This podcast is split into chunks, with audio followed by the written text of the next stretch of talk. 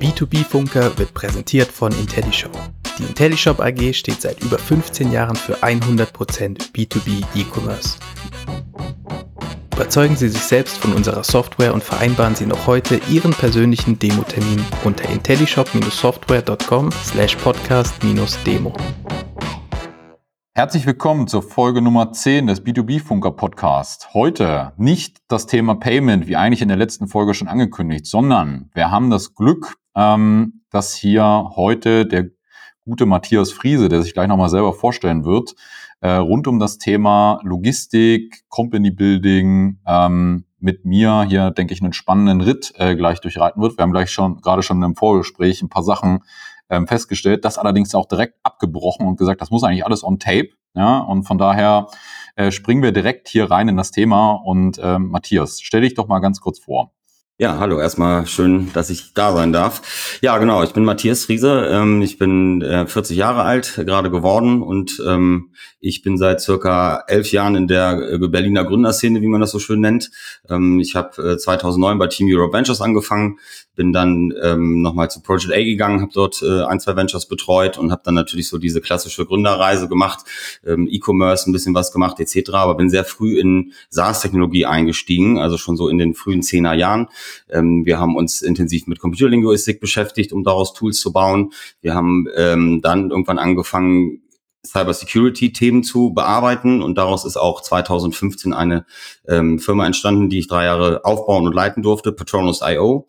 Was haben wir da gemacht? Wir haben ähm, vor allen Dingen Blackbox und Whitebox-Testing so im Zuge der DSGVO, also quasi Penetration-Testing für Websites durchgeführt und ähm, ja, habe das dann, wie gesagt, bis 2018 machen dürfen und äh, bin dann dort quasi ausgestiegen, habe mich als CEO zurückgezogen. Und dann war so ein bisschen die Überlegung, what's next? Und äh, natürlich hat man in dieser ganzen Zeit ähm, relativ viele Dinge gesehen. Und was immer schon so ein bisschen eine Problematik für mich gewesen ist, ist, dass wir ja einem großen, dieser großen Allokationswut des amerikanischen Marktes, des israelischen Marktes und natürlich mittlerweile auch UK und auch China ähm, hinterherlaufen und immer versuchen, äh, quasi sozusagen dieses Kapital äh, irgendwie auszugleichen und noch nie so richtig wussten, wie wir das machen. Und ähm, wir haben ein großes Delta in den letzten Jahren immer wieder gesehen zwischen Startups und Corporates und Venture Capitalist. Also irgendwie hat das nie so richtig funktioniert. Ähm, das Corporate wollte dann oftmals ähm, eine absolute Mehrheit an der, an der Firma haben. Dann hat der VC gesagt, da können wir nicht investieren, weil die Gründer müssen ja letztendlich gut incentiviert sein. Ähm, die Corporates wiederum haben gesagt, nur mit Geld ist auch nicht geholfen, weil ihr braucht ja Zugang zu Märkten und die kann euch ein VC nicht geben. Und der Gründer war immer so ein bisschen der Blöde äh, in der Mitte oder musste sich sehr früh irgendwie für einen der beiden Wege entscheiden. Und so bin ich 2019 zu Fiege gekommen. Fiege ist ein äh, innovativer Mittelständler, ein familiengeführtes Unternehmen, 150 Jahre schon am Markt, sprich äh, relativ viel Disruption ja auch durchmachen müssen in den in diesen 150 Jahren. Und ähm, was wir dort probieren, ist quasi im Grunde genommen Company Building völlig neu zu denken und diese Barrieren abzubauen, dass jetzt irgendwie jemand sagt, äh, ja, ich will mit dem nicht arbeiten, ich will mit dem nicht arbeiten. Wir versuchen halt irgendwie so ein bisschen diese Art Moderation zu gehen. Und ähm, die Assets, die wir im Corporate haben, da sprechen wir bestimmt gleich auch nochmal drüber. Und äh, quasi diese Geschwindigkeit von Startups, dieses sogenannte Speedboat, was um den Tanker dreht, ähm, vernünftig miteinander zu konnektieren. Sehr gut. Bevor wir jetzt sozusagen auch äh, auf den, das Venture-Vehikel kommen, ähm, die Express Ventures, lass uns noch mal ganz kurz bei der Fiege bleiben. Ähm, das heißt, äh, du bist dort äh, 2019 ähm, dazugestoßen. Ähm, wie kommt man sozusagen von, ich sag jetzt mal, dem, dem Startup-Ökosystem ähm, zur Fiege-Gruppe, ja, aufs sozusagen platte Land, ja, ähm, um dort äh, ähm, ähm, sozusagen solche so, so eine Aufgabe zu übernehmen? Ja, also das kommt sicherlich daher, dass in den letzten ähm, zehn Jahren ganz verstärkt auch in den äh, Chefetagen der, des Mittelstandes festgestellt worden ist, ähm, man muss neue Wege gehen und man muss äh, versuchen, quasi immer das Ohr am, äh, am Markt und an der Zeit zu haben. Die Disruptionswellen, wie jetzt zum Beispiel die Digitalisierung, werden immer kürzer und müssen immer kürzer auch vollzogen werden. Und ähm, da ist einfach ein Kooperationsgedanke entstanden. Und ähm, für mich war es einfach klar, wir brauchen, und das speziell in solchen Märkten wie Logistik, einfach ein unfair Advantage, ähm, der natürlich dann heißen kann, ähm, äh, Infrastruktur, die schon besteht, also Vielleicht mal so ein paar Zahlen zu Fiege. Äh, wir haben rund 25.000 äh, Mitarbeiterinnen in 14 ähm, Ländern, die wir beschäftigen. Und ähm, das ist natürlich eine Infrastruktur, die wir über die Zeit aufgebaut haben, die nicht einfach mal so eben substituierbar beziehungsweise nachzubauen ist. Und wenn wir eins gesehen und gelernt haben, dann ist es eben so, dass ähm, in der frühen Phase auch des E-Commerces da sagen wir mal so Vorzeigeunternehmen wie Salando, ja, die hochgeschätzt sind, äh, die haben sicherlich ähm, eigentlich fast alles richtig gemacht. Wo es immer schwierig war, war eben im Zuge der logistischen Prozesse und Supply Chain, weil es halt eben doch ein sehr komplexes System ist und auch sehr verschlossen. Es ist ein sehr stark umkämpfter Markt. Äh, die Margen sind über die letzten 30 Jahre im Endeffekt extrem eingebrochen und so war einfach das ein, ein totales Rational zu sagen, wenn ich ein offenes Mindset bei so einem tollen und großen Unternehmen, was ähm, so lange eben auch schon am Markt besteht, finde und dann dann wiederum auf der anderen Seite Startup-Unternehmer, die auch verstehen, wie wertvoll diese Infrastruktur und diese Assets und dieser Kundenzugang auch sein kann, dann haben wir doch vielleicht eine ganz gute ähm, äh, Thematik hier zusammengefunden. Das war eigentlich so ein bisschen der Grund, warum wir uns da zusammengetan haben. Okay, jetzt nochmal ganz kurz ähm, für alle, die Fiege noch nicht kennen. Das heißt, du hast jetzt schon so ein paar äh, Kennzahlen genannt zu Mitarbeitern und so weiter.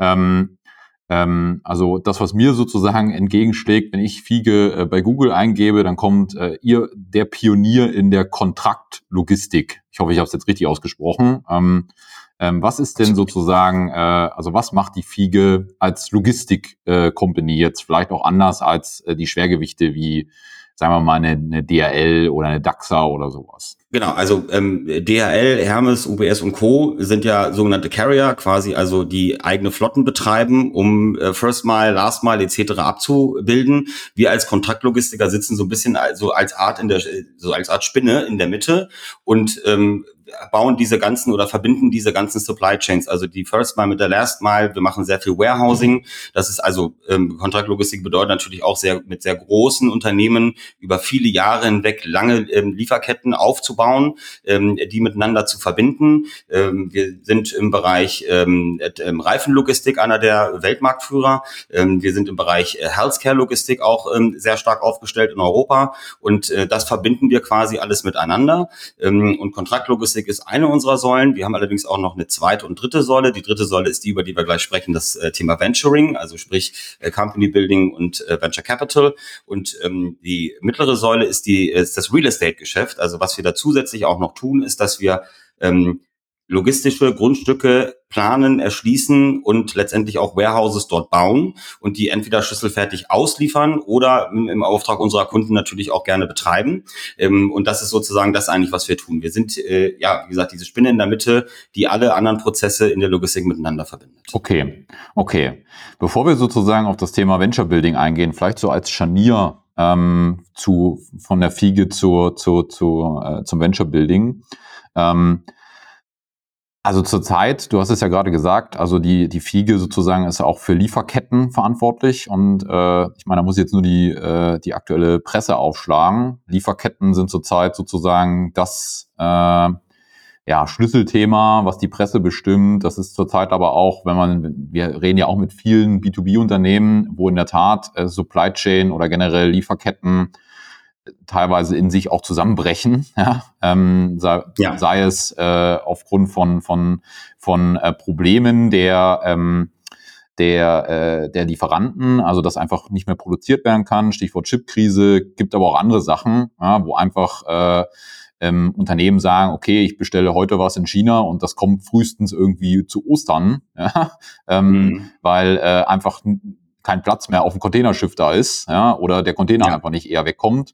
Wie sieht denn sozusagen ein Logistiker wie, ähm, wie Fiege äh, gerade diese ganze Supply Chain Problematik? Also wir müssen das ganz offen kommunizieren. Ähm, wir haben oder wir laufen gerade wirklich so in äh, so out of order so ein bisschen an vielen Stellen. Ähm, wir haben ja quasi so dieses Just-in-Time-Prinzip ähm, über die letzten Jahre auch immer alle gefahren in der Logistik. Das ist äh, mal bei Toyota erf äh, erfunden worden. Da ging es um nichts anderes, als dass man sozusagen wirklich eine perfekt logistisch orchestrierte Lieferkette hatte, also an jedem Punkt quasi wirklich genau den Übergabepunkt hatte. Und das, was du jetzt gerade beschrieben hast, wenn Ressourcen fehlen, wenn Mitarbeiter fehlen, ähm, wenn wir Lockdowns haben und äh, nicht gearbeitet werden kann in den Warehouses, dann haben wir eben ein großes Problem, weil wenn die Lieferkette irgendwann irgendwann dann unterbricht. Ja, gerade wenn wir über verderbliche Waren zum Beispiel sprechen, ähm, äh, hört man jetzt immer häufiger, ähm, dass auch Lebensmittelhersteller davon äh, oder Produzenten auch dann sprechen, äh, wie man äh, ähm, jetzt sozusagen diese, dieses Delay wieder auffangen kann, weil muss dann eben sozusagen die frische Kette auch einhalten können. Auf der anderen Seite, das ist auch kein Geheimnis, ähm, äh, unsere Automobilbaubranche hat im Moment ein großes, großes Defizit, ähm, das im Übrigen aber auch selbst gemacht ist, ähm, denn wir haben vor zehn Jahren aufgehört, bei dem Chip-Herstellung mitzuspielen und das gerne alles in China machen lassen, weil das ja sehr viel kostengünstiger war. Die Rechnung dafür kassieren wir jetzt. Ähm, es geht nicht darum, dass wir keine Autos mehr bauen können, sondern wir können sie nicht mehr betreiben, weil ähm, der Chip heute das Herz eines, äh, ähm, eines Autos ist und das eben nicht mehr einfach nur der Motor ähm, an dieser Stelle ist. Und dann haben wir natürlich ein großes Problem, weil wir das Produkt nicht fertig zusammengebaut bekommen. Ähm, und na klar, wenn wir jetzt auch wieder gerade top aktuell, ich meine, wir äh, haben, glaube ich, heute die höchste aller ähm, je gemessenen Inzidenzen. Ähm, ich las heute Morgen in Holland wird jetzt wieder ein Lockdown passieren. So, also ist ja klar, Gemüse, ja, da kommt viel aus Holland. So, jetzt, ähm, äh, ne, das ist eben einfach so. Und wenn die nicht mehr arbeiten können da, weil die wieder die ähm, Rollläden darunter fahren, dann haben wir einfach ein großes Problem. Und ähm, da müssen wir effizient dran arbeiten und müssen versuchen, diese Gaps und diese Delays irgendwie aufzu, aufzubrechen. Und ähm, wahrscheinlich ist es Just-in-Time-Prinzip dann wahrscheinlich auch mit diesen ähm, Pandemien und mit diesen Auswirkungen, die da jetzt haben, so auch gar nicht mehr befahrbar. Ja, also ich würde die Hypothese sozusagen mal aufgreifen und noch mal ein bisschen äh, mit meinen Worten noch mal äh, formulieren. Also ich glaube, dass wir äh, für das Morgen also nicht nur ähm, alles auf Corona schieben können, glaube ich, sondern dass wir generell Logistik an vielen Stellen komplett neu denken müssen. Ja, und ähm, von daher kommt wahrscheinlich so ein, ich sag jetzt mal, äh, Company Builder ja, als Vehikel dann doch äh, genau zur richtigen Zeit eigentlich. Ja, ähm, vielleicht noch fast einen Ticken zu spät, ja, aber man soll sich ja nicht beklagen, ja, ähm, dass man sagt, okay, man hätte davor eigentlich schon vor, vor zwei, drei Jahren anfangen müssen, aber besser spät als nie, ja, um sozusagen vielen Stellen ja. wirklich das Thema Logistik nochmal komplett neu äh, zu denken. Genau, lass uns das doch vielleicht nehmen, um mal so ein bisschen auf die Express Ventures äh, rüber zu gehen. Also sozusagen wahrscheinlich das Thema, mhm. womit du dich äh, hauptsächlich äh, beschäftigst. Ähm, wenn du vielleicht mal ganz kurz vorstellst, ähm, was ist die Express, Ventures, ähm, was macht ihr dort und, und wie sieht vielleicht auch das aktuelle Portfolio so ein bisschen aus? Ja, sehr gerne. Also Express Ventures ist ein Company Builder, den wir gegründet haben, zusammen mit der Fiege Logistik Stiftung, wie gesagt. Ähm, ein externalisierter Company Builder aber. Was heißt das genau? Wir arbeiten nicht in der Kernorganisation, sondern sind äh, quasi auf so einem freien Tableau unterwegs. Wir sitzen mit unserer Unit ähm, im schönen Berliner Maschinenraum äh, mit vielen anderen innovativen Mittelständlern zusammen. Das Ganze wird von der äh, von dem äh, Heizungsbauhersteller Fiesmann ähm, betrieben und wir äh, versuchen dort quasi diese innovativen Themen aus der Organisation zu identifizieren. Wo haben wir unsere Pain Points? Wo müssen wir quasi unsere Lieferketten effizientieren? Ähm, wie können wir zukünftig mit Automatisierung und Robotik umgehen? Wie sehen die Tools von morgen aus, um quasi auch Prozesse und äh, äh Tracking etc. abzubilden? First Mile, Last Mile sind natürlich auch solche Dinge, mit denen wir uns intensiv beschäftigen. Man sagt ja immer so schön, äh, wer die letzte Meile ownt, der ownt den Customer. Das heißt, es ist stark umkämpft und man sieht das ja auch im Moment gerade sehr stark gefundete Unternehmen. Ob das jetzt sinnvoll ist oder nicht, wollen wir an dieser Stelle vielleicht nicht diskutieren. Äh, die 10-Minuten-Lieferdienste ausrollen mit äh, Hunderten von Millionen äh, Euro Venture Capital. Und natürlich gucken wir uns da auch an, wo sind da für uns sinnvolle Schnittmengen und wo können wir die richtigen Firmen zusammenbauen. Company Building, mal rein übersetzt, heißt ja Firmen bauen. Und genau das ist das auch, was wir da tun. Sprich, wir sind jetzt keine Innovationseinheit von, von der Fiege-Gruppe, sondern wir versuchen dort auch völlig freiem Radikal Gründern und Ideen und Impulsgebern die Möglichkeit zu geben, ihre Ideen zu entwickeln und sie mit unserer Organisation, mit den Expertinnen und Experten, die wir dort haben, ähm, die das äh, teilweise schon über 30, 40 Jahre am Stück ähm, äh, bei FIGE machen, genau die richtigen Painpoints identifizieren. Wie muss eigentlich ein Produkt aussehen? Ähm, beziehungsweise, was ist eigentlich auch der Preispunkt für so ein Produkt? Ne? Ähm, ich mache mal vielleicht einen kleinen Exkurs.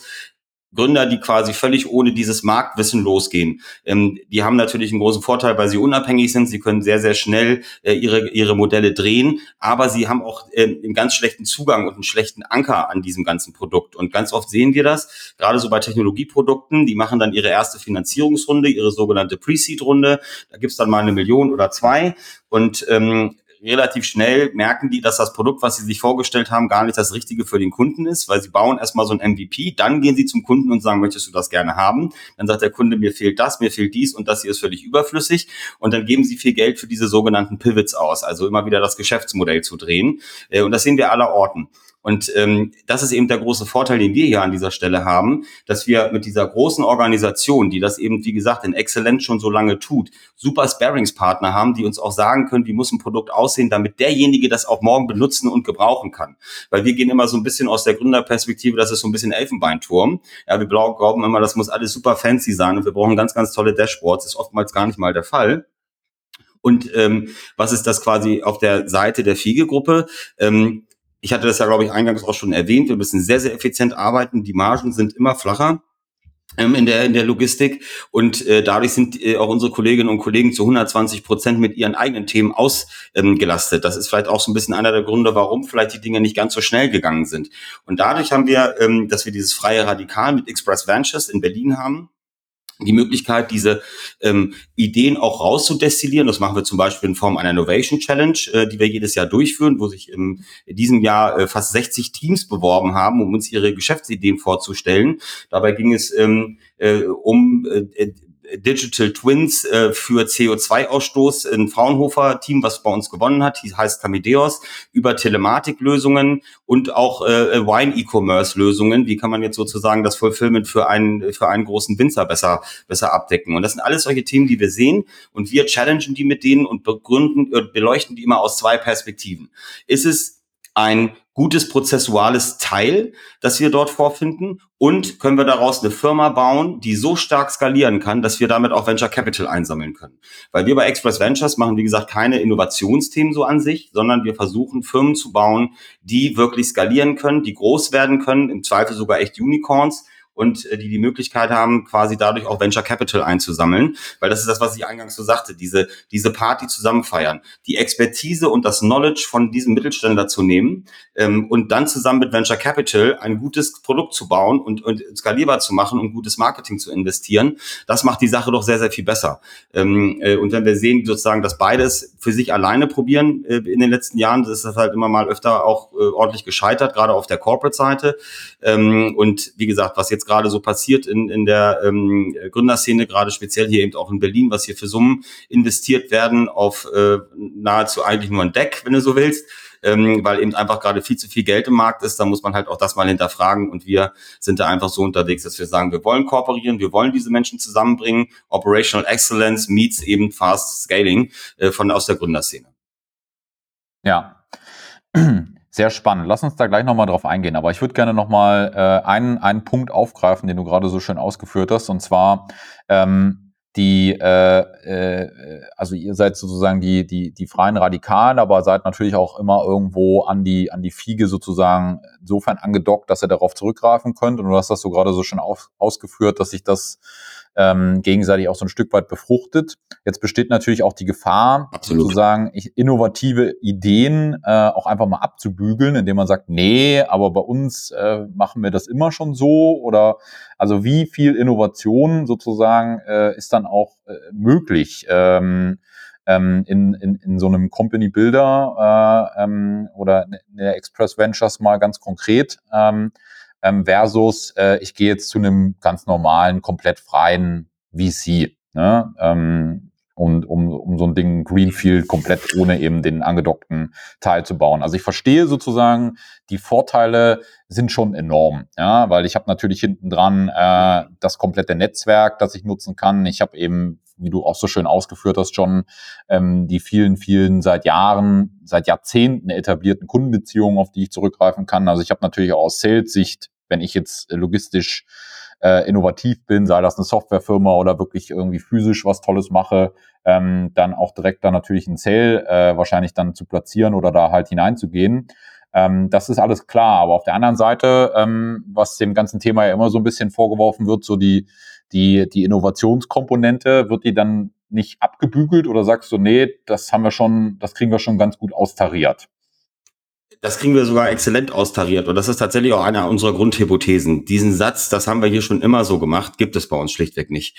Ähm, äh, das ist etwas, was nur bremsen kann. Ähm, wir sagen, es ist keine Einbahnstraße. In beide Richtungen muss zugehört werden. Also ähm, das ist auch ganz wichtig, das auch zu verstehen. Es wird immer so gerne gesagt, ja, im Corporate sind innovationsfeindlich. Man darf dabei eben nicht vergessen, nochmal, wie viel Marge macht man in der Logistik und was sind dann ähm, quasi Investitionen, um so eine gesamte Firmengruppe mit einem neuen Tool auszustatten? Das musst du auch erstmal finanzieren können.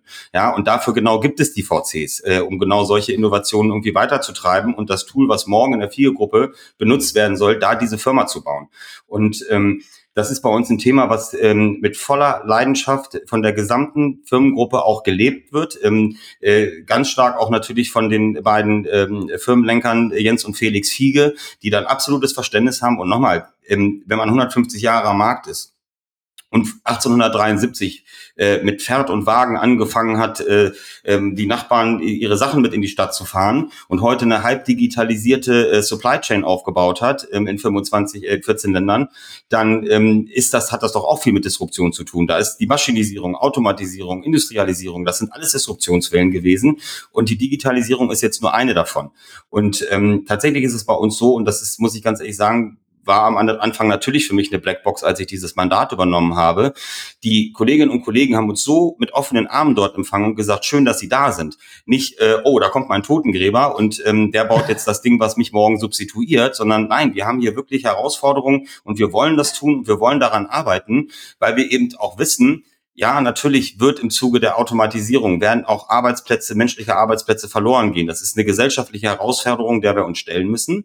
Auf der anderen Seite wollen wir natürlich auch nicht hier den Onkel Schlecker machen, um es mal ein bisschen salopp zu sagen, weil wenn wir uns nicht nicht disruptieren, dann sind nicht 2000 Menschen vielleicht in zehn Jahren ihren Arbeitsplatz los, weil sie durch eine Maschine ersetzt werden, sondern 30.000 Mitarbeiter. Und das wäre ja auch falsch. Und dieser starke Industriestandort, den wir haben, ähm, das ist eben ein absoluter Advantage. Ich ähm, sage das manchmal so ganz gerne. Ähm, eigentlich ist der Mittelstand hier unser Silicon Valley. Die wissen es bloß nicht. Und ähm, wenn man mit offenen Armen aufeinander zugeht und sagt, ich höre mir jetzt mal an, was habt ihr in den letzten 40 Jahren gemacht und was kann ich daraus lernen für morgen? Und die wiederum sagen, okay, das ist nicht unser Geschäft und wir müssen hier quasi mit harten P und Ls arbeiten, mit unserer äh, kleinen Marge. Aber wir haben trotzdem Verständnis dafür, dass es doch ganz gut ist, wenn das Geld, was sowieso sonst nur auf den Privatbanken rumliegt, ähm, jetzt bitte in das Ökosystem investiert wird, um daraus gute äh, Lösungen zu bauen. Dann ist das doch für uns eine total tolle Geschichte und wir müssen ja wettbewerbsfähig bleiben. Wir haben es ja eben gerade gesagt. Ja, die Chipproduktion haben wir komplett nach China verkauft. Das war die Arroganz ähm, der Exportweltmeister. Das Schild ähm, liegt jetzt verstaubt im Keller und hilft uns gar nicht mehr. Und ähm, deswegen ist das sowohl die Not als auch der Wille, der hier gepaart ist mit dem, was wir an Chancen für morgen haben. Ja, und ähm, da glaube ich ganz, ganz fest dran und ähm, äh, die FIGE-Organisation glaubt da ganz, ganz fest dran und wir sehen ja auch, dass wir Nachahmer finden. Ähm, ähm, auch eine DB Schenker zum Beispiel hat jetzt auch einen Company Builder gegründet, weil sie gesehen haben, okay, das scheint anscheinend ganz gut zu funktionieren und wir sehen es ja im Berliner Maschinenraum auch. Wir haben mittlerweile über 50 Mitgliedsunternehmen aus allen Branchen und da würde man sich wundern, was da für welche dabei sind. Äh, zum Beispiel ein, ein Fahrstuhlhersteller, wo man denkt, ja, wer, wo kommt da noch Innovation her? Die machen richtig geilen Scheiß da. Das muss man ganz offen mal so sagen. Und ähm, äh, deswegen, das macht richtig Bock, mit denen zu arbeiten. Ja, nee, auf jeden Fall. Also äh, das kann ich nur bestätigen. Also wir treffen ja auch viele B2B-Unternehmen, die da, die da äh, innovationstechnisch äh, äh, stark unterwegs sind. Und ähm, natürlich, ne, also ich glaube, jeder äh, Unternehmer, ähm, der unterwegs ist, der länger als irgendwie äh, vier, fünf Jahre unterwegs ist, der jetzt nur irgendwie mal äh, aufs schnelle Geld aus ist, was sowieso ja nicht so klappt, ne?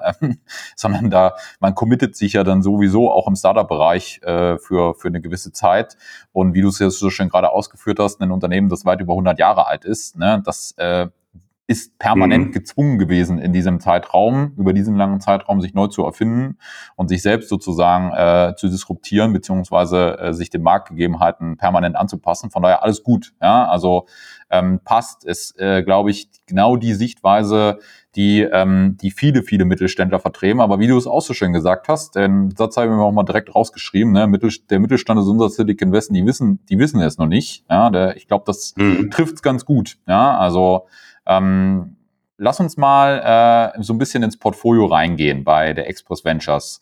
Also wenn man sich, äh, wenn man sich das anschaut, äh, von der Mission her sozusagen, ähm, ich sage jetzt mal so ein bisschen innovationsfreudige Themen, aber auch ähm, äh, jetzt nicht äh, komplett äh, ähm, ähm, ich sage jetzt mal, nur Geld, Verbrennungsmaschinen dort zu, zu nehmen. Wie findet man denn solche Unternehmen? Und äh, wie, sie, wie hat sich das Portfolio denn entwickelt? Also ähm, seid ihr jetzt eher ähm, äh, unterwegs, du hast es ja auch schon angesprochen, im Bereich Quick Commerce, äh, ähm, äh, dass ihr sozusagen auf die letzte Meile geht oder seid ihr eher unterwegs ähm, auf äh, den, äh, da wo die Fiege ja heute auch schon ist, wie du es so schön beschrieben hast, so ein bisschen als ähm, die, die äh, Spinne in der Mitte ähm, ähm, oder ist es komplett frei? Ja, und sagt ihr, okay, wenn das Thema passt, dann, dann gehen wir da rein. Also, äh, zwei geteilte Frage, zwei geteilte Antwort. Ähm, was ist unser Fokus? Natürlich, klar, äh, beschäftigen wir uns intensivst mit logistischen Themen, weil genau da können wir den Unfair Advantage bringen. Es wäre jetzt, glaube ich, nicht so klug, ähm, weil äh, jetzt eine Fintech-Firma zu gründen, weil da hat weder Fiege-Expertise drin, noch vielleicht irgendwie die anderen. Ähm, natürlich, logo, äh, äh logischerweise ist äh, ähm, äh, Logistik unser starker Fokus, weil wir hier genau das einbringen können. Diese Infrastrukturen, ähm, äh, diese, diese Warehousing-Thematiken, wir können relativ schnell von heute auf morgen sagen, wir eröffnen einen neuen Standort, internationalisieren äh, in die Dachregion oder nach Frankreich oder in, in die Niederlande, während halt eben ein Unternehmen wie Gorillas dafür erstmal 50 Millionen ausgeben muss, äh, weil sie die Warehouses ja erstmal erschließen müssen und sich da erstmal einkaufen müssen in den Markt. Und das ist eben gar nicht so einfach. Ähm, das Thema Quick Commerce, was du gerade angesprochen hast, ja, das ist jetzt halt eben gerade eine super FOMO, ne, also Fear of Missing Out äh, Blase. Jeder will da irgendwie rein investieren. Ähm, ich muss ganz ehrlich sagen, auch wenn ich immer ein großer Freund davon bin, schnell äh, zu pumpen und dadurch sozusagen auch schnell Märkte zu erschließen, sage ich auch ganz ehrlich, was die da machen, macht überhaupt keinen Sinn. Und das sieht man eben auch am Kostenmodell und jetzt auch an der aggressiven Downround, die da ja gerade gefahren worden ist. Sie haben ja nur versucht, da irgendwie ähm, auf sechs Milliarden Post-Money zu raisen und selbst eine Softbank, die inflationär Geld verteilt in der Welt, ähm, hat dann ihr Termsheet da irgendwann zurückgezogen, weil das ist natürlich ähm, niemals profitabel zu bekommen, dieses Modell, zumindest nicht so, wie sie es jetzt gerade machen. Und siehst du, Michael, das ist genau äh, der Punkt, wo ich jetzt auch drauf einspringen will. Ich gebe dir mal ein Praxisbeispiel von uns. Ähm, wir beschäftigen uns natürlich als Kontaktlogistiker auch und natürlich auch als Innovator auf der Seite von Express intensiv mit dem Thema Fulfillment, weil das ist natürlich auch eine unserer Kernassets, unserer Kernaufgaben. Und ähm, wenn du jetzt mal siehst, wir haben ein äh, ähm, Unternehmen im Portfolio, das weit vor meiner Zeit äh, ähm, äh, das Investment gemacht worden ist. Das ist die Firma Zen Fulfillment, äh, 2017 gegründet. Die sind jetzt also quasi ähm, knappe viereinhalb Jahre am Markt.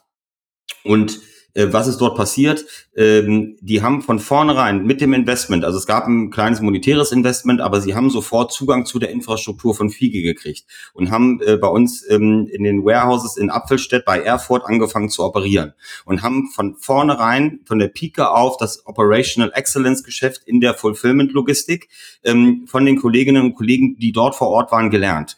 Und jetzt fängt es langsam an, dass die anfangen, sich intensiv mit neuen Automatisierungstechnologien zu ähm, ähm, beschäftigen. Und das ist ja genau das, was du sagst, die gegenseitige Befruchtung. Davon können wiederum jetzt nach vier Jahren, während die viele Kollegen denen alles beigebracht haben, die vielleicht wiederum ein paar Impulse mitnehmen, äh, wie wir zukünftig quasi da in die Robotik besser einsteigen. So, und mal zum Vergleich.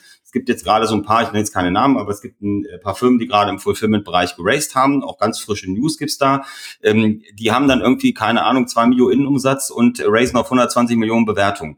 Ja, geil. 60er Sales Multiple, ne? Das, ähm, das ist halt absoluter Wahnsinn. Und äh, eine Firma wie Zen Fulfillment, weil sie sich eben konzentrieren konnten auf ihr Produkt, auf den Kunden, wie muss man das machen, weil sie so viel abgenommen bekommen haben von den tollen Kolleginnen da von, äh, von Fiege, ähm, haben die geschafft, in vier Jahren einen achtstelligen Umsatz aufzubauen und ein siebenstelliges EBITDA zu generieren. Die sind profitabel. Und ähm, mit denen gehen wir jetzt auch eine Finanzierungsrunde. Und äh, das ist natürlich irgendwie was, was ein VC dann vielleicht auch mal ein bisschen besser und gerne lieber sieht, dass man irgendwie auch mal kommt und sagt, du, wir müssen eigentlich gar nicht raisen, wir wollen jetzt expandieren, aber wir sind schon so effizient aufgestellt, dass wir schon profitabel sind. Und jetzt machen wir die Party groß.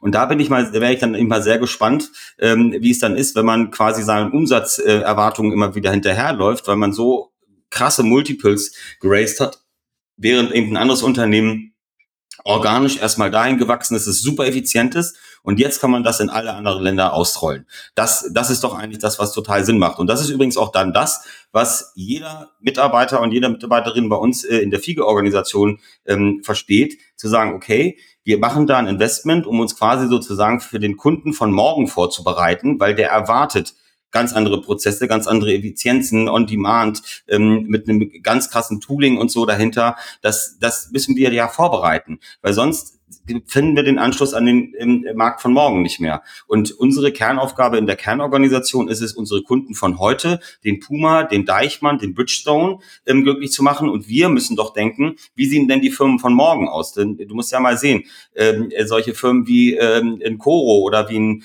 Berlin Brands oder so, die von, ähm, von heute auf morgen auf eine Million Pakete wachsen. Das ist eine hohe Agilität, die davon vonnöten ist. Und auf diese äh, Companies müssen wir uns vorbereiten. Das tun wir eben dann auch. Und ähm, ich glaube, Zenful Film ist eins so der Paradebeispiel. Freies Radikal versus irgendwie kooperativer Gedanke. Jeder bringt das Beste zur Party mit, was er, was er, da, was er, was er kann.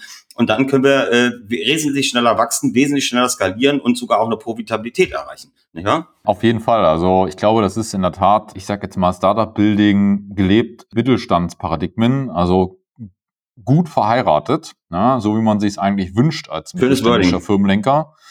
Ja, ähm, von daher, äh, von daher sofort gekauft, ja. Und ich glaube, da sprichst du relativ vielen mittelständischen Geschäftsführern auch äh, aus dem Herzilein, äh, wie du es so schön umrissen hast gerade. Von daher passt. Ähm, lass uns mal ähm, in der Tat so ein bisschen auf das Morgen schauen. Also sozusagen, was bringt die Zukunft so ein bisschen?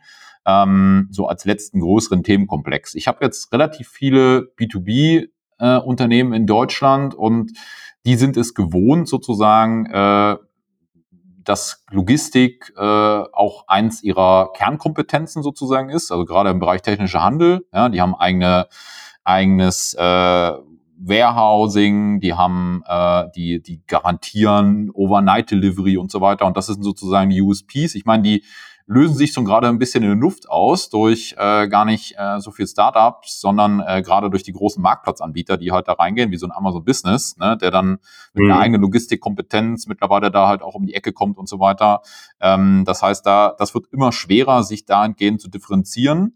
Ähm, da wird mich sozusagen mal äh, ähm, eure Sichtweise interessieren. Ähm, geht ihr dann sozusagen da auch auf den, auf den äh, Mittelständler dann zu oder kann der auch auf euch zukommen? Könnt ihr dann sozusagen nochmal das Ganze on Steroids bauen, also sozusagen die Overnight. Delivery hm. nochmal verbessern, ja, die Produkte noch besser verteilen, zum Beispiel innerhalb von Deutschlands oder Europas, um dann noch näher an dem Endkunden zu sein, um noch schneller liefern zu können? Oder was sind andere Sachen? Ne? Also, weil man neigt dann dazu, ne, wenn heute Logistik und äh, Geschwindigkeit äh, Schlüssel ist. Ja, wir haben vorhin über die zusammenbrechenden Lieferketten eingangs gesprochen.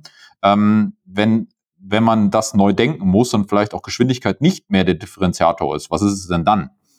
Ja, mhm. also das würde ich einfach mal so als offene Frage in den Raum stellen, um mal deine Meinung da nochmal ja. zu hören, wie du die Logistik gerade im B2B-Bereich äh, von morgen halt siehst. Ja, also auf der einen Seite muss man natürlich sagen, äh, auch die, äh, speziell die letzten 10, 15 Jahre sind stark von Konsolidierung getrieben. Also sprich, große Speditionen haben kleinere geschluckt und äh, ne, so der, der Markt wurde sehr stark bereinigt. Dann müssen wir natürlich auch sagen, dass, da sind wir halt natürlich in der Gründerszene als allerletztes da, dann ganz unschuldig. Ähm, die Erziehung des Kunden auch dahin, alles ist for free, keine Lieferkosten, 100 Tage zurückschicken, völlig egal. Ja, das ähm, äh, ist natürlich auch so eine Problematik. Ähm, wenn du in Amerika Grocery machst, äh, da kriegt, ähm, da brauchst du keinen Mindestlohn, weil die kriegen an der Tür dann eben entsprechend ihr Trinkgeld, weil die dazu so erzogen sind, die Menschen. Das gibt's hier in Deutschland eben eher selten. Ja, da kriegt ein Pizzafahrer mal 50 Pfennig und äh, soll dann bitte auch noch Danke dafür sagen. Ähm, deswegen, das ist so ein bisschen das eine Problem. Wir haben auf der einen Seite ein großes Kostenproblem. Auf der anderen Seite sehen wir auch im Markt einen großen Shift zu, ähm, äh, Stichwort Direct to Consumer. Das heißt, Brands stellen sich immer mehr eigenständig und individueller auf und weil sie so wahnsinnig schnell wachsen und so effizient sind, können sie tatsächlich diese, diese Prozesse auch versuchen, selber zum Kunden hinzu. Also die Logistik, das stelle ich hoch in, in, Zweifel, dass die das selber machen sollten. Ähm, aber letztendlich die Kundenbeziehung ist eine andere, weil sie äh, im Zweifelsfall nicht mehr über den LEH geht. Ja, also auch die Edekas und äh, Lidls dieser Welt müssen sich mal Gedanken, glaube ich, darüber machen, wie sieht denn eigentlich morgen das Einkaufsmodell aus? Ja, wir haben jetzt ja durch diese Corona-Krise Krise nochmal einen extrem harten Brandbeschleuniger Richtung E-Commerce bekommen, weil die Leute konnten ja gar nicht anders einkaufen e als E-Commercelich. Und ähm, daran sieht man natürlich auch, okay, da sind jetzt auch welche, die erstmal grundsätzlich feindlich waren dem gegenüber, auch mal dazu gezwungen gewesen, das zu tun. Und so adoptest du ja auch für deine neue Zielgruppe. So, und das Modell von morgen zu sagen, ich bin eine Brand, ich produziere selber und versuche sozusagen dem Endkunden mein Produkt ohne diesen Zwischenhändler zu verkaufen. Das ist ein großer Trend und den werden wir auf jeden Fall immer stärker sehen. So, das ist das eine. Auf der anderen Seite muss man natürlich irgendwie auch sagen, du hast es schon gerade gesagt, Overnight Delivery. Wir haben mit ähm, Angel Brinks einen Last Mile Service. Die machen Same Day Delivery.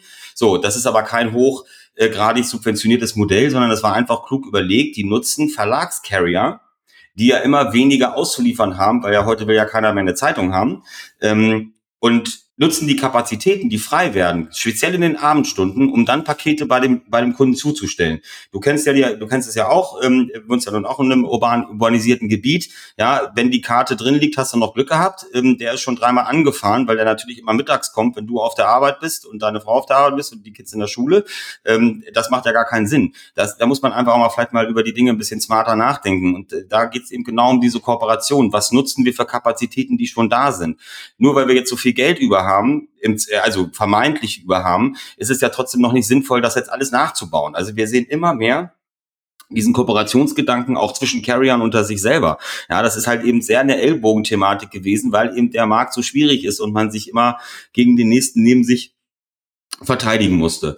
So, das ist das eine. Auf der anderen Seite, ähm, wir sprechen aber von Europäisierung und Abbauen von Grenzen und Borders und etc. Also sprich, wir müssen jetzt auch versuchen, in Europa bessere Lieferketten und auch da weniger Sophistication zu erzeugen, also mehr Stickiness eigentlich, dass wir spitzer wissen, wo ähm, äh, geht eigentlich der Prozess hin und ist ja übergreifend. Das ist äh, eine große Herausforderung zum Beispiel in der Telematik, also ne, da, wo die Daten ausgetauscht werden, weil jeder benutzt sein eigenes System, äh, keiner will, dass der andere die Daten sieht, weil er könnte da ja äh, ein Angebot machen und den nochmal wieder unterbieten. Ja, da haben wir jetzt äh, 20 Jahre so organischen ähm, Wildwuchs gehabt und die Systeme sind eigentlich überhaupt nicht mehr nutzbar. Äh, und ähm, äh, der Kapitalaufwand, aber das jetzt komplett zu disruptieren, ist auch extrem hoch.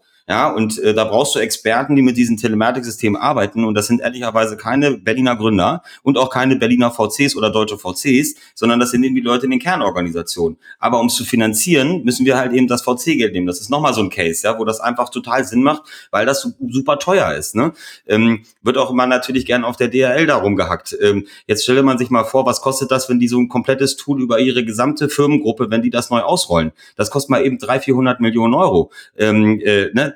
Wer soll das bezahlen? Und das müssen die ja amortisieren. Und dadurch, dass das eben keine Familienunternehmer sind, die gerne möchten, dass da morgen noch eine weitere Generation sitzt und übermorgen noch eine Generation sitzt, sondern die ein Managementmandat haben, was wahrscheinlich nur von heute bis Mittag, also so irgendwie fünf bis sieben Jahre geht und nach mir die Sintflut dann, sind auch diese, ist auch dieser Willen darin zu investieren eben einfach auch immer manchmal nicht gegeben, weil das muss man auch gut argumentieren und ein Trittfehler bedeutet eben dann der Verlust des Mandates im Zweifelsfall.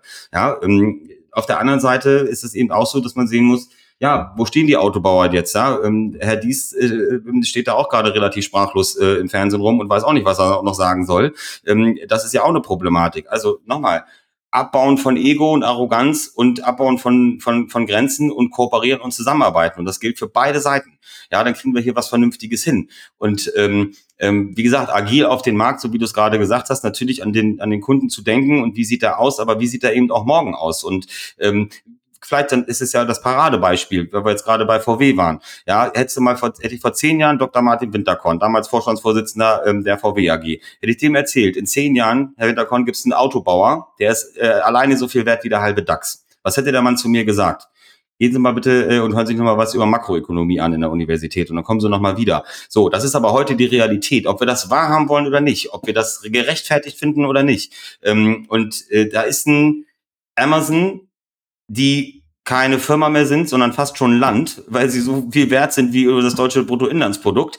Ähm, da kommt mit voller Marktmacht kommen jetzt immer mehr ausländische Player und räumen hier den Markt auf. Und irgendwann haben wir hier nichts mehr. Dann sind wir nicht mehr, nämlich nicht mehr Exportweltmeister, sondern Importweltmeister. Und äh, das darf auf gar keinen Fall passieren. Darum, Leute, lasst uns hier die guten Sachen bauen und nicht alles verschruppen, weil wir nochmal was runterdrehen wollen und nochmal was runterdrehen wollen, ähm, sondern versuchen, hier jetzt wieder ähm, gute Dinge zu tun. So, und ein Elon Musk baut baut in Brandenburg eine Fabrik und produziert Tesla in Deutschland. So, Fragezeichen. Ja, ähm, das sind alles Impulse, die wir sehen. Anscheinend geht's ja irgendwie. Ne? Der hat noch nicht mal eine Baugenehmigung. Also auch dieses Mindset. Einfach mal machen und nicht immer 100 Millionen Jahre darüber diskutieren, was sind die Risiken und was kann alles schiefgehen. Ähm, das ist das, was die Amerikaner uns extrem voraus haben, dieses Fail-Forward-Prinzip. Ähm, Scheitern ist gut, weil aus Scheitern lernt man. Und ich äh, bin selber persönlich sehr dankbar, dass ich äh, mit zwei, drei Firmen auch richtig scheitern durfte, damit ich wusste, dass ich es beim nächsten Mal vielleicht besser und anders mache. Und dieses, dieses Mindset und diese Einstellung müssen wir wieder sehr, sehr viel stärker zurückholen, wie es die große Ingenieursgeneration der 70er und 80er Jahre gehabt hat. Auf jeden Fall. Also da, äh, das kann ich nur unterschreiben. Also ich glaube, wir hatten das in unterschiedlichen Facetten hier auch schon immer wieder im Podcast gehört. Also das Thema Mut, ja, ähm, nach vorne eingehen, also eher die, die Chancen sehen als die Risiken, äh, nach Risiken steuern. Ne? Mhm. Das ähm, ist, glaube ich, äh, was, was, ähm, ähm, glaube ich, aber auch im Mittelstand ähm, schon immer da war, ja, und ich glaube in der Tat, ähm, da dürfen wir uns, äh, da dürfen wir uns nicht ähm, verstecken auch, ja. Ich glaube, das ist so ein bisschen ähm, mal einfach auch mal äh, tief ins Horn reinblasen ja, und einfach mal zu sagen, okay, was haben wir denn eigentlich alles schon bei uns äh, auf der Liste stehen, ja, und wie kann man sozusagen mhm. diesen Gedankengang des Kollaborierens äh, generell in die, in die, in die Mittelstandswelt sozusagen hineintragen, um dann eben äh, gemeinsam an, an Themen zu arbeiten, ja, und das ist ja auch so, wie ich das jetzt äh, verstehe, ähm, ja, das heißt hier hinzugehen und zu sagen, ähm, ähm, vielleicht ist es eben in Zukunft äh, der Vorteil aus B2B-Mittelstandssicht, ähm, wenn ich jetzt äh, E-Commerce erfolgreich betreiben will, auch im Kleinstbereich, und ich schicke jetzt eben die Lastwagen bei mir raus und ich kenne sozusagen als kleinste Verpackungsgröße die Palette, ja, ähm, dann hinzugehen mhm. und zu sagen, okay, vielleicht kollaboriert man hier A mit einer Fiege-Gruppe, vielleicht aber auch mit den innovativen Startups aus einem Express Ventures, um dann halt ähm, innovativ sozusagen sich nach vorne zu entwickeln und eher die Möglichkeit zu sehen, ähm, über E-Commerce sozusagen ähm, zum Beispiel, ja, weil das hat man jetzt gerade mit der, mit der Corona-Pandemie, liegt das ja auf der Hand, über E-Commerce hinzugehen und zu sagen, okay, da kann ich nochmal zusätzliche neue Erlösströme für mich aufbauen, ohne dass ich, äh, äh, ohne dass ich jetzt hier sozusagen auch mein komplettes äh, Fulfillment, meine kompletten aufgebauten USPs über Bord werfe, sondern eher was additiv hinzufüge. Ja, von daher passt. Genau. Also ja, ist schon fast diese, ein schönes Schlusswort. Ach so, ja. Nee, also äh, wir, wir können gerne, du kannst gerne noch was hinzuaddieren, ähm, aber ähm, äh, wie gesagt, ich will schon, will schon fast, du hast jetzt echt einen schönen, schönen Punkt nochmal hinten Raum äh, ge, ge, ähm, gebunden und ich will es gar nicht sozusagen nochmal äh, kaputt reden an der Stelle, dass wir jetzt hier noch drei Sonderlocken anfügen. Von daher würde ich folgendes, folgendes Vorschlag machen. Also es war ein echt tolles Gespräch mit dir, ähm, Matthias. Das hat echt Spaß gemacht. Wir werden das auf jeden Fall wiederholen. Ja, ähm, und äh, werde auf jeden Fall beobachten, wie sich die Express Ventures weiterentwickelt. Und äh, wir, wir werden das, wie gesagt, wiederholen, äh, mal vielleicht in einem Jahr ähm, ähm, oder, oder auch schneller, je nachdem, wie schnell ihr da unterwegs seid, um sozusagen nochmal zu schauen, wie sich die Welt da weiterentwickelt hat, wie der Mittelstand sich weiterentwickelt hat, wie sich aber auch die Logistik weiterentwickelt hat. Ja, und ähm, jeder sagt ja, die Probleme werden eher zunehmen und es wird eher härter werden. Und ich glaube auch, da wird viel Disruption nötig sein, dass wir das äh, hier so beibehalten können oder uns halt verändern, äh, so, so weit verändern, dass wir hier noch ähm, ja weiterhin auch äh, alle Produkte des täglichen Bedarfs äh, und Investitionsgüter geliefert bekommen und eben die Wirtschaft nicht hier äh, in den Kollaps hineintreiben. Von daher extrem spannendes Feld, tolles Gespräch und äh, natürlich, wie es gebührt für einen guten Podcast, das letzte Wort gehört dir. Wenn du noch mal was mitgeben willst an dieser Stelle, sei erwähnt. Letzter organisatorischer Hinweis meinerseits, dann gebe ich dir auch direkt das Wort rüber. Ähm, wir machen jetzt eine ganz kurze Pause von wahrscheinlich zwei bis drei Wochen im Podcast. Die erste Staffel ist sozusagen im Kasten. Und ähm, für alle, die, äh, die noch mehr tolle Podcast-Folgen auch hören wollen, wir werden die unterschiedlichen Folgen nochmal zusammenfassen und äh, nochmal so ein bisschen äh, ähm, sozusagen nach oben hinschieben, dass man sich auch nochmal Folgen, die vielleicht so ein bisschen durchgerutscht sind, nochmal anhören kann und sind dann sozusagen Anfang Dezember mit der Staffel 2 ganz frisch vor Weihnachten dann auch wieder am Start. Von daher vielen Dank fürs Zuhören. Wir freuen uns über jede Bewertung und über Feedback. Matthias, dir gebührt das letzte Wort. Ja, vielen Dank. Also äh, kann ich auch nur zurückgeben. Spannendes Gespräch und äh, das äh, Folgegespräch in einem Jahr sei hiermit zugesagt. Ich freue mich drauf. Und ähm, vielleicht als letztes Schlusswort noch, weil es mir auch immer doch ein starkes Anliegen ist. Wir haben jetzt sehr stark auf dem rein wirtschaftlichen Cluster gesprochen. Ähm, es gibt natürlich auch noch eine große Herausforderung, die heißt Regulation bei uns in Deutschland. Ähm, die Karten sind gerade neu gemischt worden. Ähm, die jungen, hungrigen Wilden, die vier Jahre in der Opposition geknurrt haben, haben jetzt die Möglichkeit, äh, hier neue Impulse zu setzen. Und äh, ich glaube, wir sind gut beraten, wenn wir jetzt auch nochmal intensiv da reinschauen, was müssen wir an Regulationsthematiken abbauen.